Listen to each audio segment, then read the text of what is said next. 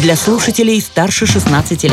История в истории на Кузбасс-ФМ. История в истории. Спустя два года после Великой Отечественной войны Верховный Совет СССР издал немного странный указ, буквально вмешивающийся в личную жизнь граждан. На законодательном уровне строго определили, с кем советским людям отныне нельзя заключать браки. Здравствуйте, в студии Никита Тимошенко, и я приглашаю вас познакомиться с очередной историей из истории дня. 15 февраля 1947 года в СССР запретили браки между советскими гражданами и иностранцами. Исторический момент. Введение такого запрета власти объяснили заботой о русских женщинах. Официально причина принятия закона звучала так. Наши женщины, вышедшие замуж за иностранцев и оказавшиеся за границей, в непривычных условиях чувствуют себя плохо и подвергаются дискриминации. Однако на самом деле все обстояло несколько иначе. Борьба с интернациональными браками началась в Советском Союзе еще во времена Великой Отечественной войны. Тогда часть отечественных военных, причем как мужчин, так и женщин, начали заводить семьи за границей, в основном в странах Восточной Европы, где шли военные действия и где после войны СССР держал свои войска. Когда же пришло время возвращаться домой, сложилась неловкая ситуация.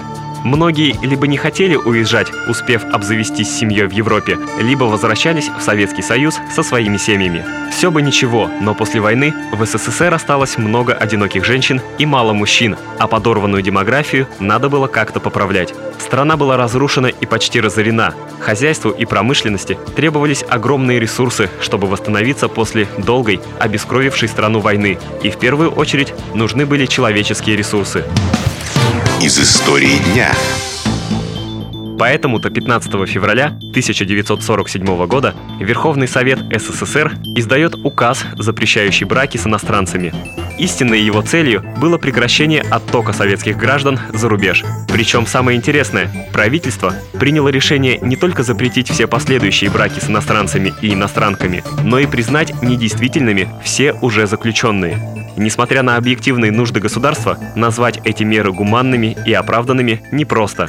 Историки и вовсе сходятся во мнении, что указ этот разрушил семьи и судьбы многих и многих людей.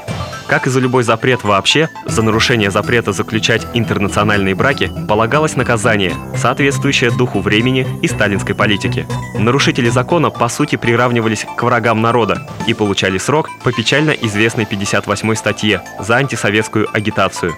Причем под ней подразумевался не только интернациональный брак, но и сожительство с иностранцем, и даже просто роман.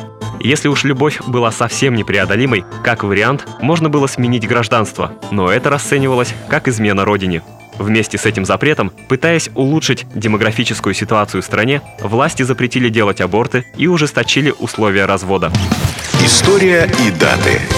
Запрет на интернациональные браки был отменен вскоре после смерти Сталина, хотя репрессии продолжались и во времена Хрущева. За роман с иностранцем могли уволить с работы, мешать в продвижении по службе или даже сослать в отдаленные регионы страны, как тунеядцев. Браки с иностранцами расценивались обществом как предательство, а КГБ активно использовались для внедрения своей агентуры за границей. При Брежневе репрессии ослабли и почти сошли на нет. Однако отношение к интернациональным бракам не особо изменилось. В корне ситуация поменялась только после распада СССР. Но это уже совсем другая история. История в истории на Кузбасс-ФМ. Вот такая история.